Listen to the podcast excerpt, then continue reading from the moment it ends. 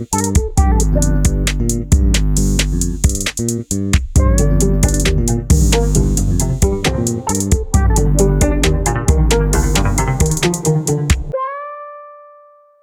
é que é, brothers from another mother and sisters from another mister? Malta, estamos aí fortíssimos. Episódio 35, o último episódio da segunda temporada do Azar Cósmico. E, antes de mais, expressar aqui o meu, uh, portanto, potente agradecimento por vocês efetivamente terem correspondido. Eu pedi e vocês corresponderam lindamente e de modo exemplar. Portanto, pedi perguntinhas e perguntinhas recebi.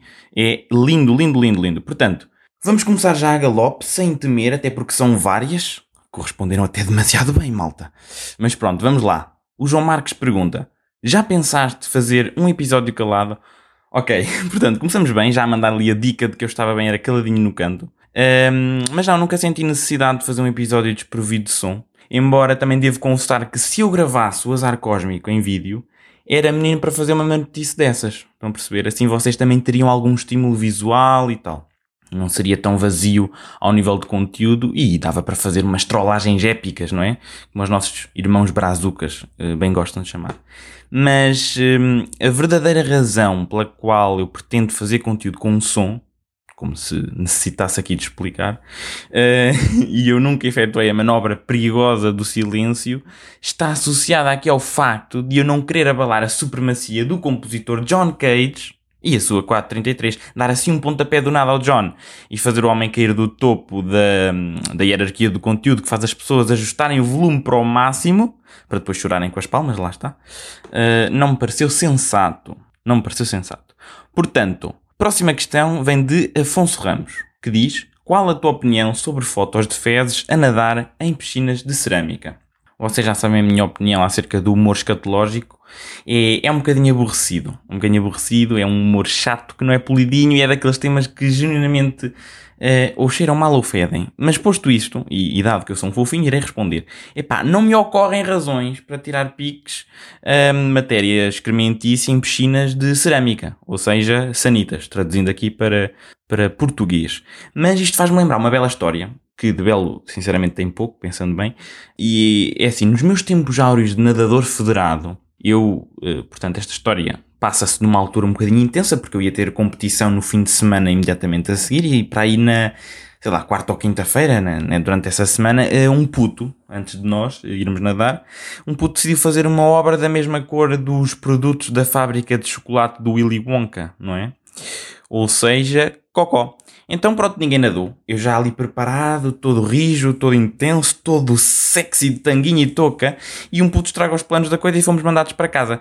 Se bem que, se bem que, agora que penso, ele não flutuava. Respondendo ali à questão. Uh, refiro-me ao cocosito e não ao puto, não é? Também convém esclarecer, não vá a gente achar que o puto fosse afundar. Mas pronto, também já estou um bocadinho farto desta questão dos cocós. Hum? Próxima pergunta. Próxima pergunta. Epá, oh malta, deixem-me só dizer. Está um calor, que eu estou a gravar isto já, já agora é no próprio dia. Está um calor Quase, daqui a bocado vou ter que tirar a camisola, vou gravar isto por um. Mas pronto. Próxima pergunta vem da Marianne Vieira, que pergunta qual é o sentido da vida for real? O for real é dela. Assim sim, ora, nós tanto discutimos shit como também vamos debater já, já a seguir o sentido da vida. Eu espero não chegar aqui à conclusão que a vida é uma shit também, caso contrário aí, olhem, estamos tramados.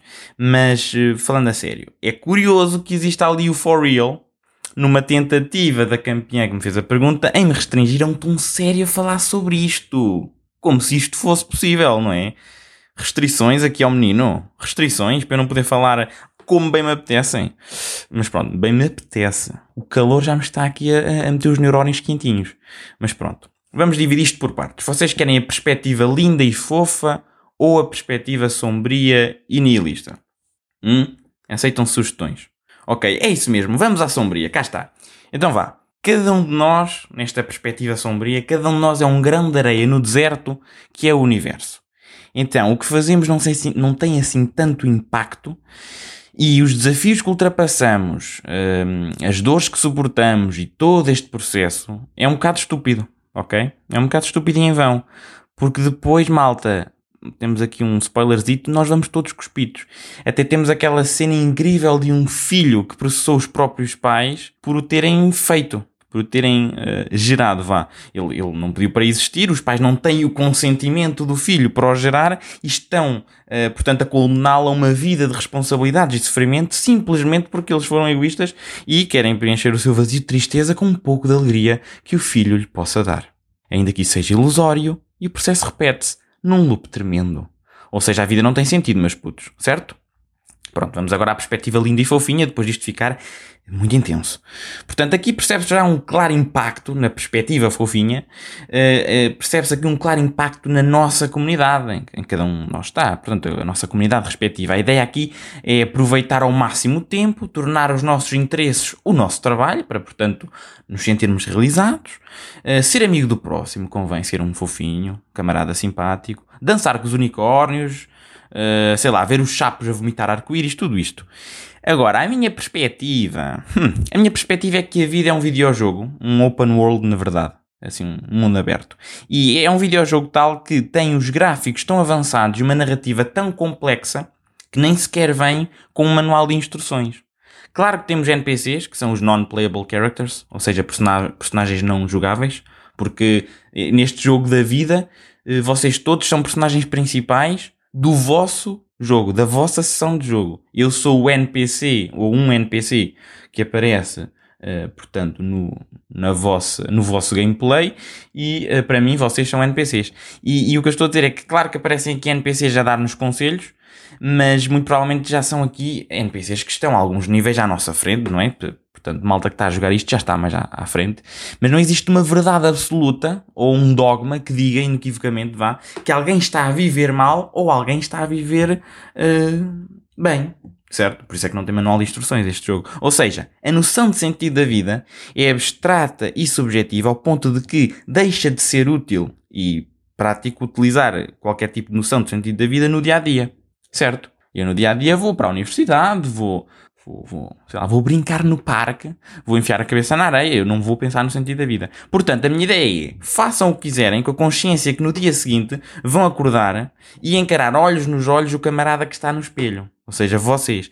E enquanto conseguirem fazer isso com convicção, olharem para vocês mesmos nos olhos, não, não estou a falar da aparência, estou mesmo a falar olhar nos olhos, portanto, prescrutar a alma, a alma, sei lá o que é que é a alma olharem mesmo nos olhos e vocês sentem-se, sim senhora, então pronto, estão no, estão no caminho certo, com convicção, e será esse então o vosso sentido da vida? Já agora, Matinhos Platão 20 para um desconto nos manuais de filosofia do próximo ano. Entretanto, pausa para beber água que estou com cedinha, está muito calor. Ah, sim senhora. A altura em que Sebastião Oliveira pergunta o que veio primeiro, o ovo ou a galinha? Lá está, uma pergunta clássica que essencialmente julgo que a resposta depende se o ovo é ou não proveniente da galinha em si que estamos aqui a discutir. Ora, vamos ver se eu me faço entender. Se o ovo uh, vier da galinha, eu acho que a galinha veio primeiro porque evoluiu de um animal anterior. Sei lá, veio de um T-Rex a galinha, a galinha surgiu desse T-Rex com transformações, mutações, pressões exteriores, Darwin, pumba, o Darwin ali a torcer por eles, e surge a galinha. Se o ovo que estamos a considerar não tem de vir da galinha, então acredito que já tenham existido espécies que colocassem ovos antes de uma galinha surgir. Ok? Portanto, encerramos aqui definitivamente, pomos um pionés neste assunto, meus jovens. Pronto. um, Raquel Batista pergunta: que objetivos já alcançaste com o podcast?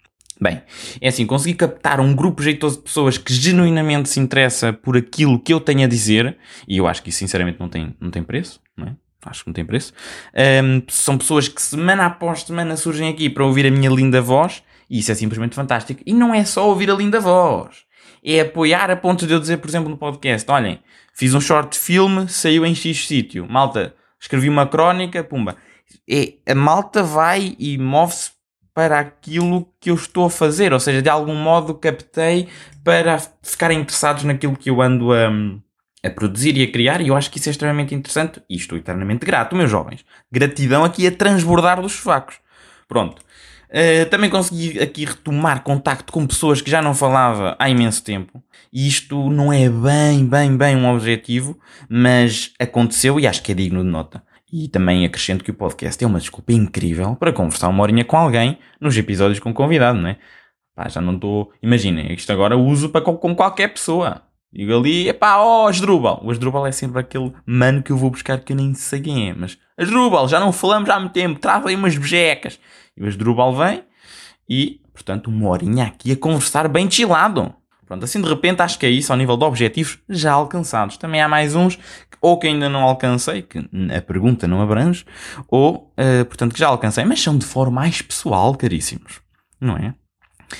A altura em que vamos ver o que é que André Ferreira pergunta. Ele diz: Como consegues ser tão expressivo a falar com bom português? E foi difícil abrir isto para o público e começar a fazer o podcast barra crónicas? Bem, é assim, claro que existe assim um período de adaptação, um período de motivação, se bem que a motivação uh, eu aprendi a rapidamente perceber que a motivação é fugaz. A motivação vai, vai embora, vai com os pitos muito rapidamente. A motivação não é sustentável. Não, é como ao ginásio também. Às vezes, eu também vou já, olha, vou já dizer, às vezes acontece, uma pessoa não tem muita vontade, não está motivado para ir ao ginásio. Mas isso já, já foi. Porquê? Porque eu já me forcei a ir e meti na minha cabecinha que é para ir e acabou. Faz parte da rotina, faz parte do hábito, então tem de ser. Mas estava a dizer, venci a inércia para, para iniciar aqui o, o podcast e, mantê-lo e, e levá-lo a bom porto, mas sinceramente, e não querendo aqui armar-me esperto, eu não acho que tenha sido assim um choque tremendo, porque eu já fazia mais ou menos isto em convívios com amigos, em família. Pá, não, não estou a dizer que puxava alguém para o lado e lhe dava ali o top de pessoas que passam na passadeira, por exemplo. Não, não era aí, oh meu puto, olha aqui e tal. Não, não era isso. Mas a essência do improviso e do raciocínio rápido, relativamente rápido, uh, sei lá, as piadinhas, as larachas, o, o, o bem-estar geral, a boa disposição já existia e agora simplesmente eu decidi uh, levar isto ligeiramente mais a sério, só ligeiramente também, a seriedade da mais é feia, e pronto, agora está simplesmente imortalizado na internet. Quanto à expressividade e o bom português, um, eu diria que os livros que li quando era um mini puto e os filmes que, que, que vejo e por aí fora, tudo, tudo, todo o conteúdo que eu ia consumindo, tiveram um claro impacto. Acho que sim, acho, acho que é um bocado por aí. Ora, o André Ferreira ainda pergunta que dicas tens para alguém que queira começar um projeto semelhante, streams, por exemplo. Eh, perguntas isto então, como se eu fosse uma pessoa já conceituada na indústria. Obrigado, caríssimo. Um, mas, o meu, mas o meu conselho, ou os meus conselhos, se calhar é eh, ser fiel a ti mesmo, ok? Lembra-te bem da razão uh, porque queres fazer e iniciar o projeto, aponta essa razão, não te esqueças dela, que é para quando surgirem as dúvidas, ir lá buscar, leres e continuares no teu rumo. Uh, respeitar, respeitar a audiência, é muito importante respeitar as pessoas que de facto investem o tempo para te acompanhar na tua jornada e pá, deixa-te ir, diverte-te, aprende, evolui. Uh, também tens que uh, ser humilde o suficiente para perceber o que é que não está a resultar e tentar adaptar, mas isto é coisas que eu próprio também ainda estou a aprender e a fazer, não é? Ah, e, insistir. Não, não, não esquecer de insistir. Até há uma metáfora incrível, no dia vi uma imagem, que é a metáfora do mineiro e do ouro. Que, que, que a ideia é o mineiro, portanto, o mineiro, ou quem quer que seja, que está ali a escavar, feito maluco, está, está a escavar, a escavar, a escavar, a escavar, a escavar, e diz: Epá, aqui não há tesouro nenhum. E ele desiste. Mas entretanto ele já tinha escavado 50 metros. A piada é que havia ouro, mas era no metro 51. Ele só, ele desistiu e só, só precisava de escavar mais um bocadinho, tirar aquele pedacinho de terra. Estão a perceber? Só mais aquele níqueles picles. Portanto, a ideia é, pá, é não, é não, não desistir. Eu ia dizer não insistir.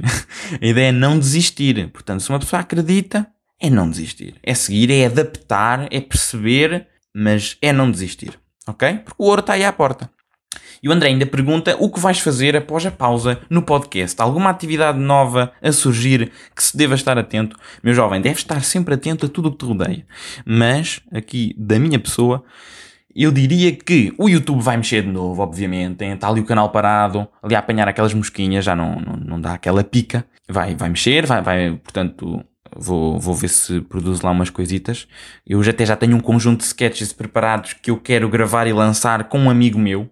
É só, só tenho que arranjar tempo depois dos exames para tratar disso. E pá, também vou tendo as streams, embora isso ainda não está muito profissional a ponto de eu dizer, pá, malta, venham ver as minhas streams. Não, calma, ainda estamos aí numa fase também embrionária. Uh, como o próprio podcast está, numa fase embrionária, no grande esquema das coisas. É claro que isto é o episódio 35, mas ainda sou um jovem menino, certo? Mas pronto, é por aí. Estejam atentos às redes que um gajo vai sempre dinamizando. Ok. Vitor Alves pergunta: Se pudesse escolher jantar com qualquer pessoa que tenha tido os pés na nossa casa cósmica, com quem seria e porquê? E ele acrescenta ainda: Podes incluir pernetas, não lhes quero dar com os pés. Muito bem, Vitor. Curti da, da, portanto, da linguagem e do, do tratamento inclusivo final. Um, epá, eu não queria dar as respostas óbvias, mas esta aqui tinha de ser. Eu, eu acho que era o, o Christopher Nolan curtia imenso, falando assim como aos jovens de 17 anos que usam o chapéu de lado. Um, pá, curtia tótil, estão a ver, bués? Um, falar com o Christopher Nolan é, é uma pessoa que investe genuinamente num processo criativo puro e original. É das últimas em Hollywood, quando digo das últimas, ah pá, uns 20, mas é dos últimos que genuinamente está a apostar em, em conteúdo fresh é o realizador e mente criativa por trás de imensos filmes, que eu tenho um gosto especial em ver e rever e rever e rever e rever, e eu estou convicto que seria um jantar extremamente agradável, pelo menos para mim. Ele se calhar ia descobrir ali uma premissa de manipulação temporal qualquer para o próximo filme, ali para ver se conseguia escapar do jantar mais rapidamente. Mas agora que penso, uh, sinceramente, se o Nolan estivesse no meu jantar e a lâmpada acendesse, ali a ideia surgisse, então até teria sido proveitoso para ele. Portanto, meu puto Nolan quer os props no nosso jantar hipotético no teu próximo filme. E o Vitor ainda pergunta: com esta vou permitir-te um momento para te vangloriares gratuitamente. De que é que te orgulhas, mas nunca tens desculpa para falar sobre? Ora, eu, se é para vangloriar gratuitamente, estou sempre aí fortíssimo. Onde é que é para vangloriar aqui? Bora. Pá, tenho um orgulho tremendo em mexer as orelhas, malta. E por consequência, os óculos. Aqui a armação dos óculos também mexe para chuchu. E também tenho um orgulho ainda mais tremendo em imitar um babuíno. Não fisicamente, sublinho, mas antes os sons que o babuíno produz. E não, não vou fazer isso agora. Quiçá, talvez um dia, meus jovens, ok? Talvez um dia. Próxima questão vem de Gonçalo Viegas, que pergunta: Que duas personagens fictícias, seja de jogos, televisão, filmes, BD, etc., trocarias de lugar? Bem, primeiro um golzinho d'água. Muito bem. É assim, eu acho que trocava o Thor, o Thor, com, com a Bela Adormecida. Imaginem, para já, uh, recentemente veio aquela, aquela história do consentimento, do beijo e não sei o quê, e então aqui eu ia adicionar a, a, portanto, neste caso, ao príncipe, um, um extra na dificuldade. É que não é só dar o beijo ao Thor. É que ele também tinha que ver se era digno para casar. Então tinha depois de dar o beijo, ou se calhar antes, que é por causa do consentimento, tinha de levantar o Mjolnir. Depois de ter o selo de aprovação e de ser digno de levantar o Mjolnir, então, pela propriedade transitiva da dignidade, ele era também digno para casar e só depois dava beijinho ao Thor, que estava a dormir. Pronto, depois, acho que também era engraçado termos ali a Bela adormecida com uma voz grave e ali a lançar trovões ao Thanos e também a adormecer do nada em batalhas. Tipo, ai tal, o Chitauri está-nos a atacar e... e está a dormir. Ok? E está a dormir, pura e simplesmente. Próxima pergunta vem de Inês Rico, que me questiona acerca de porquê Engenharia do Ambiente. Bem, aqui a jornada para a Engenharia do Ambiente foi um misto de vontade minha e vontade dos deuses. Talvez até um pouco mais dos deuses. Essencialmente eu estive em Engenharia Física e depois decidi que queria Engenharia e Gestão Industrial, industrial e uh, coloquei Ambiente na segunda opção e cá estou eu fortíssimo a licenciar-me em Engenharia do Ambiente com ideias de tirar o mestrado em Ciências da Greta. Ana Bastos pergunta qual foi a coisa mais embaraçosa que te aconteceu? Meus jovens, nada me acontece de modo embaraçoso, porque um gajo sacode rapidamente, fica logo tranquilo, digo eu, do alto, do, do cume da ignorância. Não, olha, lembrei-me de uma história que acho que é engraçadita, que foi na primária, estava eu Portanto, era um, menino fofinho, como ainda sou agora, mas mais pequenito. E, e, tenho lá uma história que era, essencialmente, eu, eu fui o primeiro a terminar um, um, trabalhito que era para fazer, acho que era de matemática, ok? No primeiro ou no segundo ano, talvez primeiro. Terminei o trabalho e, e, portanto, como tinha terminado a ficha de exercícios, que a ficha de exercícios na primária consiste de uh, um exercício com cinco linhas, fui primeiro a terminar e pus-me a brincar com os meus lápis de cor, que tinham lápis de cor, se calhar um conjunto de 10, ok? E comecei a colocá-los todos, que eram aqueles lápis cujo rabinho do lápis, a parte que não escreve, o rabinho do lápis era raso, ou seja, podia perfeitamente empilhá-los, colocá-los em pé, colocá-los irtos em cima da mesa. Pronto. Uh, e eu estava a fazer isso muito calmamente. Estava ali, um, dois, três, quatro, sete, todos empilhadinhos. E ali no oitavo ou no nono, prestes a terminar a minha pieta, a minha obra de arte uh, uh, em modo lápis, quando o que é que acontece?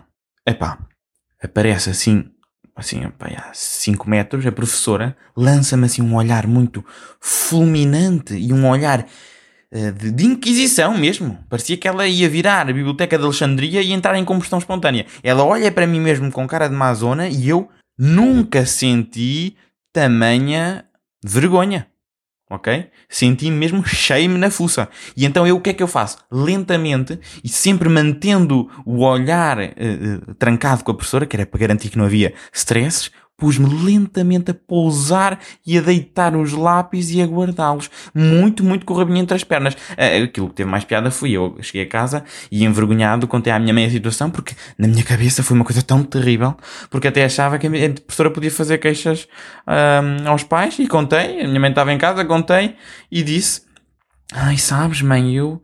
Hoje, ui, eu hoje estive a meter lápis em pé. Ai meu Deus! Uh, e pronto, foi isso. Acho que, acho que é isso. Um, e obviamente que a minha mãe deu-me 3 mil reguadas. Não, estou a brincar. Disse que, por amor de Deus, isto não é motivo para ficar tenso. Pronto. Ana Bastos ainda pergunta: se tivesses de acampar, qual seria o objeto de que não dispensarias? Malta, 100% que eu não dispensaria de um lança-chamas para queimar todos os bicharocos irritantes que pudessem surgir uh, com o intuito de perturbar a minha jornada pelo mundo onírico. Aliás, vai logo com lança-chamas e não só, vai logo com um cheirinho de napalm, que é para uma pessoa ter a certeza de paz. Certo? E Ana Bastos termina aqui a sua intervenção no meu podcast com qual foi o teu feito mais épico no ginásio? Bem, eu aqui, honestamente, podia dizer que fiz 100 abdominais seguidos ou 20 elevações seguidas, que não fiz já agora. Os abdominais até fiz. Já fiz 100 abdominais seguidos. Palmas para mim. 20 elevações seguidas. Não fiz, nenhuma fiz, nem, nem nunca experimentei. Uh, mas pronto, a realidade aqui é que o meu feito mais épico no ginásio foi aquela vez em que eu avisei uma rapariga que se podia magoar, estava a fazer um exercício mal e com o peso uh, trocado, tipo, tinha assim, sei lá, 10 quilos de um lado, 20 do outro, e eu avisei, olha, cuidado, podes-te magoar, e ela, ah, eu, eu tenho namorado. Ela disse que tinha namorado.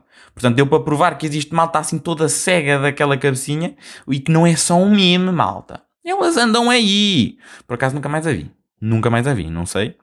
Catarina Carvalho pergunta: Como cinéfilo, quais são os teus top 10 filmes of all time? Uh, é assim, o primeiro é o Inception, vocês já sabem, é o meu favorito, uh, sem dúvida feito pelo Christopher Nolan, uma manipulação ali do nosso conceito do que é que acontece no sonho e ao nível temporal, algo tremendo mesmo, muito fixe, muito interessante. E agora, sem ordem específica e confessando aqui que me custou bastante fazer esta lista, porque eu consigo. Eh, esta lista é de hoje, malta. Se me perguntarem amanhã, eu meto aqui outros 10. Facilmente. Mas pronto, malta. Sem ordem específica, temos o Django Unchained, do, do Quentin Tarantino, muito bom. Este filme, muito bom. É, trata, toca em temas, temas como o racismo e uh, um bocadinho de escravatura também. Uh, pá, mas está, tá, pá, um diálogo. É os diálogos, a narrativa é mesmo interessante, estão a perceber?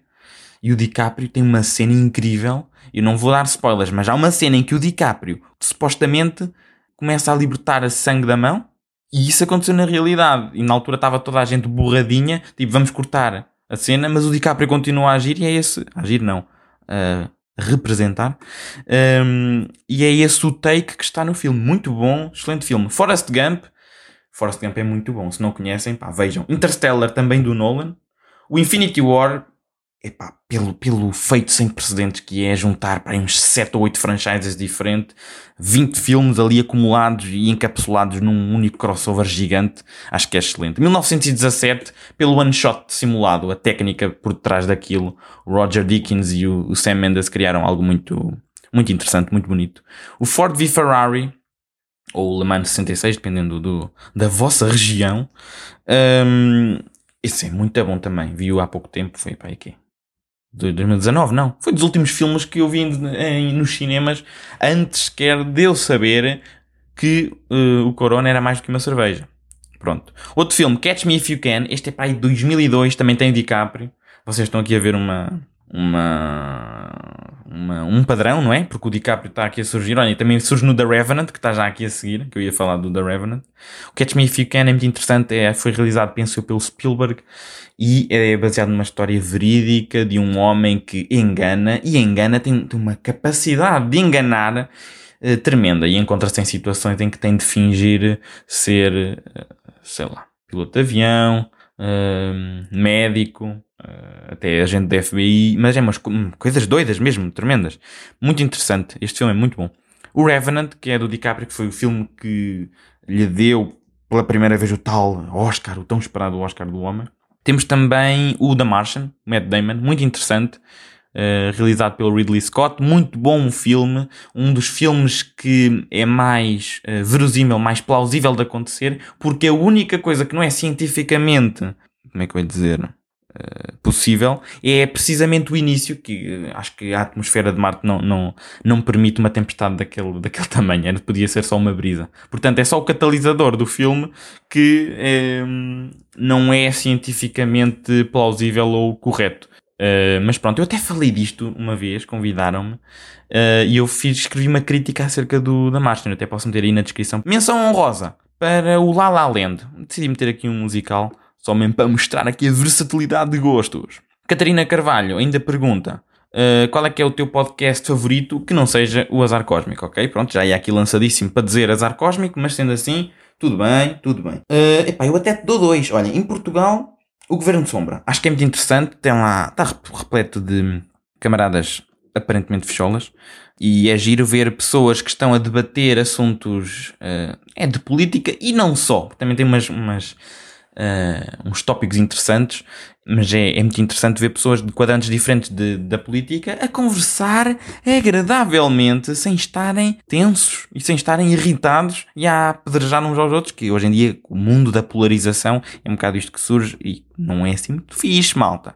Internacionalmente, eu proponho o Joe Rogan Experience com, adivinharam, o Joe Rogan. É interessante porque ele leva lá é assim, muitos não conheço, mas há alguns que uma pessoa conhece e dá para ver uma faceta diferente dessas mesmas pessoas, seja de artistas, seja de membros influentes da, da, da indústria, do, tecnologia uh, e por aí fora. São, são conversas interessantes e tocam em, tópicos também costumam ser interessantes. Mesmo quando eu acho que não é assim muito interessante, acaba por me ensinar, ou, ou eu acabo por extrair algum suminho sempre de um episódio deles. Ora, João Valente pergunta: seria mais dinâmico se as pessoas pudessem participar no podcast por mensagem de áudio? Quando é que achas que isso será possível? Olha, é uma excelente ideia, Valente, sabes? Até começamos já com as mensagens de áudio e tudo. Pode ser? Primeira questão vem de, precisamente, João Valente. Viva, Juanito. A minha pergunta é bastante simples. Uh, quando terminares o curso, onde é que estás a pensar a viver? Uh, eu sei que os teus pais uh, estão a ouvir isto e que se calhar vão ficar muito tristes, mas mesmo assim queria saber. Tchau. Bem, ele chamou-me Juanito, portanto agora vão ter a resposta do Juanito Matos. Um sicário profissional que vende naranjas em la frontera del México. Não, não, não vão que isto, isto está demasiado trabalho.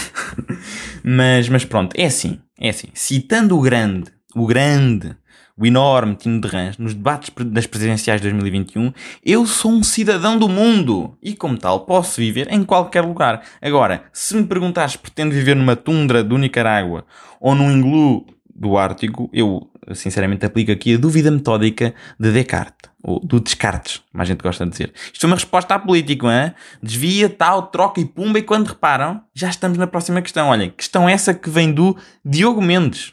Olá, Matos. Gostaria de deixar aqui a minha pergunta. É uma pergunta de um cariz mais sexual do que talvez as anteriores, não sabem como é que foram, mas que também é de um ponto de vista mais educativo, traz eh, atenção à, à coisa, não é? E como um bom português diria, gostaria de perguntar se alguma vez, se alguma vez ficaste com, com o chouriço a bombeiro, com o chouriço em chamas, assim, com, assim a arder, não é? Bem, eh, sinceramente, assim de repente nem me estou a ver, nem estou a topar se existe uma pergunta sexual eh, antes. Tivemos uma pergunta de cocó. Ora, pergunta sexual acho que não houve. Mas pronto, acho que é uma questão pertinente e que toca num tema fraturante da sociedade, portanto, o chouriço em chamas. Uh, mas não, nunca tive a estrutura fálica on fire. Uh, posso revelar que quando era ainda um mini puto, uh, inocente e alheio aos perigos deste mundo vil e cruel, eu tive varicela, que é aquela cena chata em que parece que um pintor uh, renascentista nos aplica a técnica do pontilhismo e pá, só tinha pigmento vermelho. Estão a ver? Pronto, acabei de explicar a varicela. Um, mas enfim, eu tive varicela e lembro-me perfeitamente de ter uma borbulhinha precisamente na pontinha do instrumento. Talvez seja este o cenário mais próximo da questão, não sei. Também quero só acrescentar que se algum dia uh, eu tiver o tal chouriço em chamas, que é uma bela metáfora já agora, eu junto-me a mais camaradas que estejam a sofrer de igual modo e fundamos um grupo de entreajuda para podermos gritar de dor em uníssono. Podia até ser o gangue da pichardeira. O que é que acham? Altura em que vamos ouvir agora o António Martins. Ora então, bom dia ao meu caro amigo famoso. Uh, o meu discurso debate numa palavra-chave: multiverso. Queria saber se acreditas nesta possível teoria. Depois, se te revesses num, num universo paralelo em que eras um pré-realizador, um realizador em ascensão, digamos, que tipo de filme é que ias escolher para dirigir e que aspectos sabes que não faltariam nele, que ias detalhar? Uh, abraço, bom trabalho e tchê! Primeiro está aqui a confirmação que foi com este jovem que a história do Tchê aconteceu. Está bem documentada ali no episódio 12, para aí, penso eu. Uh, segundo, um amigo famoso? E lá, quem é ele? E terceiro, epá, não preciso imaginar que eu sou um realizador em ascensão no outro universo paralelo. É simplesmente a realidade, meu jovem. Não estou a gozar, estou a gozar, obviamente que não é a realidade, não é? Hum. Mas pronto, se um dia eu tiver a possibilidade de realizar um filme com o apoio de um estúdio, um, é difícil dizer ao certo como é que seria o filme e de que género. Mas eu tenho uma clara tendência para a ficção científica, isso é, isso é inegável.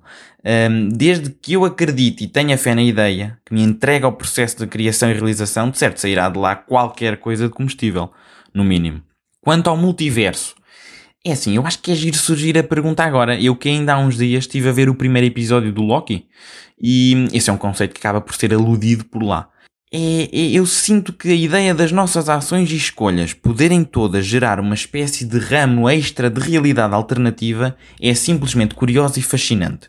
Num universo comi torradas de manhã, noutro neste um e noutro até fiz jejum. Por exemplo, e de certo modo até poderá ser reconfortante se o multiverso efetivamente existir. Ora, pensem comigo, se existem universos infinitos em que todas as escolhas e variantes e respectivas combinações são experimentadas e colocadas em prática, então tecnicamente não há espaço para o arrependimento, não é? Faz sentido. Ei, pá, perdi o autocarro. Calma, não tem mal. De certo, o Matos da Terra 616 conseguiu chegar a tempo à manicure. Ei, pá, como é que foi possível? Eu não aproveitei melhor o tempo com X pessoa. Calma, pá, calma. Não vês que a versão da Terra 2049 aproveitou e aproveitou bem. pá, e a beleza da coisa é que isto também funciona inversamente, pela lógica, certo? Faz sentido. A vossa versão destas outras terras também deseja ter escolhido o rumo que vocês escolheram nesta terra na única terra que conhecem, a vossa, ou melhor, a nossa. Estão a perceber? Agora, isto é fofinho e giro para meter as engrenagens na cabeça a, a rodar, a girar e tal. E até é uma excelente premissa para belos enredos de filmes. Mas daí até acreditar nisto já é uma história um bocadinho diferente. Já é um bocadinho diferente, mas é giro. Atenção que é muito giro. A altura agora em que vamos ouvir um, a Ana Marcelino. Preferias nunca mais treinar ou nunca mais jogar xadrez? Opa, estas perguntas do preferes são sempre chatas, não é? O preferes uh, é, sempre chatinho, ainda para mais o preferes e, e tira-me uma coisa, que é o preferes nunca. Uh, mas esta é fácil, é fácil e intuitiva, é que nem tenho dúvidas, porque o que é que me traz mais benefício? É o exercício físico. Então, pumba, já está respondido. Próxima questão vem do Gonçalo Figueira. Esta pergunta é para ser um bocado diferente das outras. Até porque, como a malta sabe o quanto tu gostas de futebol, acho que todos queríamos saber a tua opinião de qual é que era o 11 que tu punhas em campo frente à França agora na fase de grupo. Pronto, fomos de uma fácil para uma mais difícil e. hum, Epá, atenção, meu menino, que o primeiro jogo de Portugal é contra a Hungria e não contra a França. Portanto, uma pessoa já fica aí, até já, já parece que sou um perito. Mas vá, vamos aqui usar a minha capacidade de intuição e os meus conhecimentos de FIFA 12 eh, para ver se um gajo consegue escrutinar aqui a situação. Estou a olhar aqui para os 23 convocados e vamos ver como é que vai ser a coisa. Ok, guarda-redes. Guarda-redes, pá, Rui Patrício. Esta é óbvia, esta eu sei. Defesas, defesas. Pá, não conheço estes manos, não conheço. Olha, Fonte, Fonte. José Fonte é central, lembro-me, portanto, já está. Mais, o Pepe também é central e é potente. Lembro-me que ele tinha uma careca potente para as cabeçadas. Nice. José Fonte, Pepe. Precisa de um defesa direito e de um defesa esquerdo. O Rafael Guerreira, eu lembro-me que era defesa esquerdo. Está feito. Defesa direito, sei lá. É entre Nuno Mendes, Rubén Dias ou Uh, João Cancelo ou Nelson Semedo? Epá, Nelson Semedo tem cara de defesa direito. Vai esse. Pá, não sei. Siga, está feito. Agora, preciso de três médios. Três médios. Ahm, ora, estou a ver, estou a ver Danilo, João Palhinha, Rubén Neves, Bruno Fernandes, João Moutinho. João Moutinho, pode ser o Moutinho. Moutinho é fixe. Está ali o Moutinho. Está ali. O Moutinho está ali. Tipo, se me perguntarem, ei, tal, mister, onde é que metes o Moutinho? Eu digo, está ali. Meto ali. Renato Sanches, o Renatão, este gajo curto. Curto bastante, tinha um pontapé fixe no, no FIFA pai 16, acho eu, quando ia um colega meu, era com esse mano. Portanto, já, Moutinho e Renato Sanches. Quem é o outro? Uh, William Carvalho, pode ser. William Carvalho ali numa posição de, de trinco. Acho que este gajo não se mexe muito, portanto vamos metê-lo como um médio defensivo central. Ok? Agora, avançados. Três camaradas. Ora, o Bernardo Silva, porque acho que era o gajo da polémica do Twitter, pode ser. Siga, Bernardo Silva. Outro, o João Félix, que é o namorado. Já, metemos o namorado da Magui. Nem é o João Félix, é, é o namorado da Magui. Uh, e o Cristiano Ronaldo, fácil, fácil. Nem sei quem é que são estes. Quem é? Diogo Jota, que de nome. O Diogo Jota, que é isto? Mas está fácil. Está aí feito o meu 11. Espero que vos tenha convencido que é assim que vamos para a frente, Portugal. A altura agora em que vamos ouvir o Diogo Malheiro. Ora, olá, olá, Sr. João Matos. Antes de mais nada, as minhas felicidades por concluir mais uma temporada do Azar Cósmico. Seguimos fortíssimos. Aliás, tanto seguimos fortes que já temos um podcast, um canal de YouTube, crónicas, um blog, eh, uma produção de cinema com já com um short, um short film produzido. Estamos mesmo muito fortes, o que me leva à seguinte questão. Com isto tudo, para quando um OnlyFans do Azar Cósmico? Olá, olá, Diogo Malheiro. Epá, é verdade, é uma lista uh, bastante completa de brincadeiras que uma pessoa aqui anda a fazer. Obrigado por teres feito essa, essa, essa listinha, não é? Uh, depois passa a Unib, que é para um gajo de pagar o facto dessa, dessa promoção gratuita estar aqui a acontecer. Obrigado pelas felicitações e também pelo reconhecimento que estamos fortes, é sempre bom. Estar flácido é que é uma treta. Uh, quanto ao OnlyFans, à pergunta em si, ainda que seja algo extremamente apelativo, de um ponto de vista uh, degradante, posso confirmar aqui em exclusivo só para vocês, ouvintes do episódio 35, que nunca entrarei nessa macacada. Próxima pergunta vem da Luísa Amaral. Olá, amantes. Aqui vai a minha pergunta para o teu podcast. Se pudesses dizer eh, alguma coisa ao Matos no primeiro dia em que gravou o primeiro episódio deste podcast, o que é que dirias? Ui, ui, ui, ui, sei lá, sei lá. Uh, pá, sei lá, tal, talvez dizer para insistir e que a jornada ia valer a pena. Até porque a alternativa de não estar ativo com algum projeto uh, faz-me impressão e eu sinceramente rejeito-a com, com rapidez. Por isso, matos do primeiro episódio, mesmo que nenhum de nós tenha certezas, fazes bem em ir em frente com o podcast. Força nisso, campeão. Pô, parece que estou a falar ao espelho, que é isto? Vamos ouvir o Rodrigo Rodrigues. Grande Matos, segue-se a pergunta. Tu identificas-te mais com um cabo USB ou com uma mochila da Eastpak? Se for o caso do cabo, terá alguma coisa a ver com a tua qualidade de penetração? E, e se for o caso da mochila, terá algo relacionado com a tua vontade de estar desesperadamente agarrado a alguém? Let me know. Bem, esta pergunta eu acho simplesmente deliciosa. Deliciosa! Vamos direto ao assunto. Vamos direto ao assunto. Não há aqui rodeios. Talvez com o cabo USB, não por causa da excelente capacidade de penetração referida, mas antes porque, eh, de um determinado ponto de vista, eu sou um veículo de informação do mesmo modo que o cabo USB transmite dados. Ou não? Meio rebuscado, não é? Um, então é o cabo USB na mesma porque eu estou para as pessoas como o cabo está para as entradas. Só damos clique à segunda vez. Isso não fará a terceira. ou à quarta. Porque isto, isto, é verdade, eu sou extrovertido, sou bastante extrovertido, mas a minha primeira interação com as pessoas acaba por ser muito mais analítica e fofinha. Um, o verdadeiro eu vem um pouco depois, um bocadinho mais tarde, e é aí que acontece a magia, as amizades e o espalhafato e por aí fora. Aí sim. Vamos ouvir agora o Pedro Silva. Ora, muito bem. A minha pergunta então é: se pudesse escolher um ator ou uma atriz, morto ou vivo, para conversar, quem escolherias e sobre o que é que falariam? Bem, assim de repente, Anthony Hopkins, Samuel L. Jackson, Morgan Freeman qualquer uma destas lendas vivas seria incrível ter a possibilidade de conversar. Acho que isso é inegável. E falaríamos das suas experiências de vida, do impacto na indústria do cinema que todos os seus projetos uh, tiveram e também um pouco do choque de gerações. Visto que eu seria um bebê ao lado deles, ali também para aprender um pouco com a experiência de vida deles e, e o que histórias que eles devam ter para contar, porque estes senhores, com, com a experiência deles, devem ter histórias para chuchu. E a conversa terminaria comigo a convidar um deles para fazer um filme comigo. Hã? E terminava mesmo com eles a dizer que não. Portanto, vá, vamos ouvir a Marta Tavares. Se soubesses que o Sr. Pimpão ouve os teus episódios, que mensagem lhe gostarias de deixar? Bem, eu estaria estupefacto se ele ouvisse porque ele não muda a atitude. Catana, ainda no outro dia parecia que estava a estender roupa no estendal de casa, estava lá a ocupar o espaço do o banquinho todo e eu a chorar no canto. Não é? Mas pronto, dava-lhe os parabéns precisamente por isso, por permanecer firme nas suas crenças tribais de espaço e ao mesmo tempo eh, também lhe dava os parabéns por ser meu fã. Eu sou tão fixe que era, que era por aí. Vamos ouvir outra pergunta da Marta, que ela mandou os áudios segmentados. Deite na praia ou deite na cidade? É assim, claramente que deite na cidade é o ponto de partida óbvio. É mais fácil em termos de locomoção, toda a logística é mais simples de executar, as coisas para combinar, o blá blá blá, o blé blé blé e o etc. Mas, é assim, também não rejeita a possibilidade do deite na praia.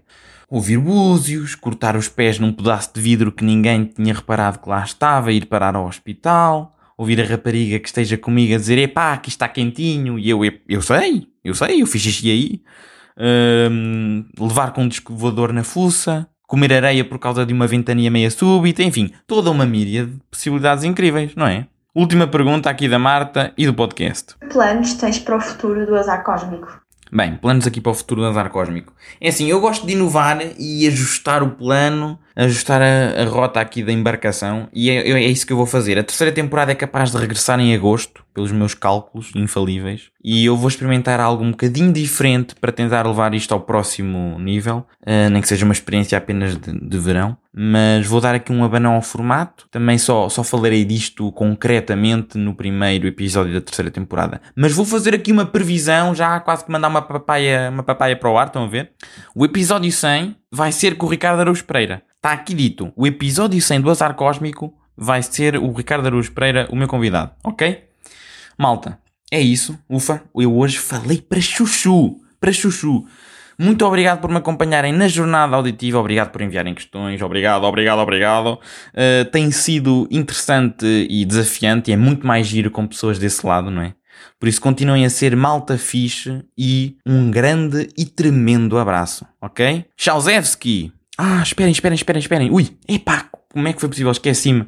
Ainda tinha aqui uma, pá. Falta uma pergunta. Estava aqui meio escondida e nem reparei. É da psicóloga clínica Ana Paula Vaz. Vamos ouvir, vamos ouvir. Olá, filha. Quando é que vais arrumar o quarto? Aí, pois é. Vá. Tchau, tchau, tchau, tchau, tchau, tchau.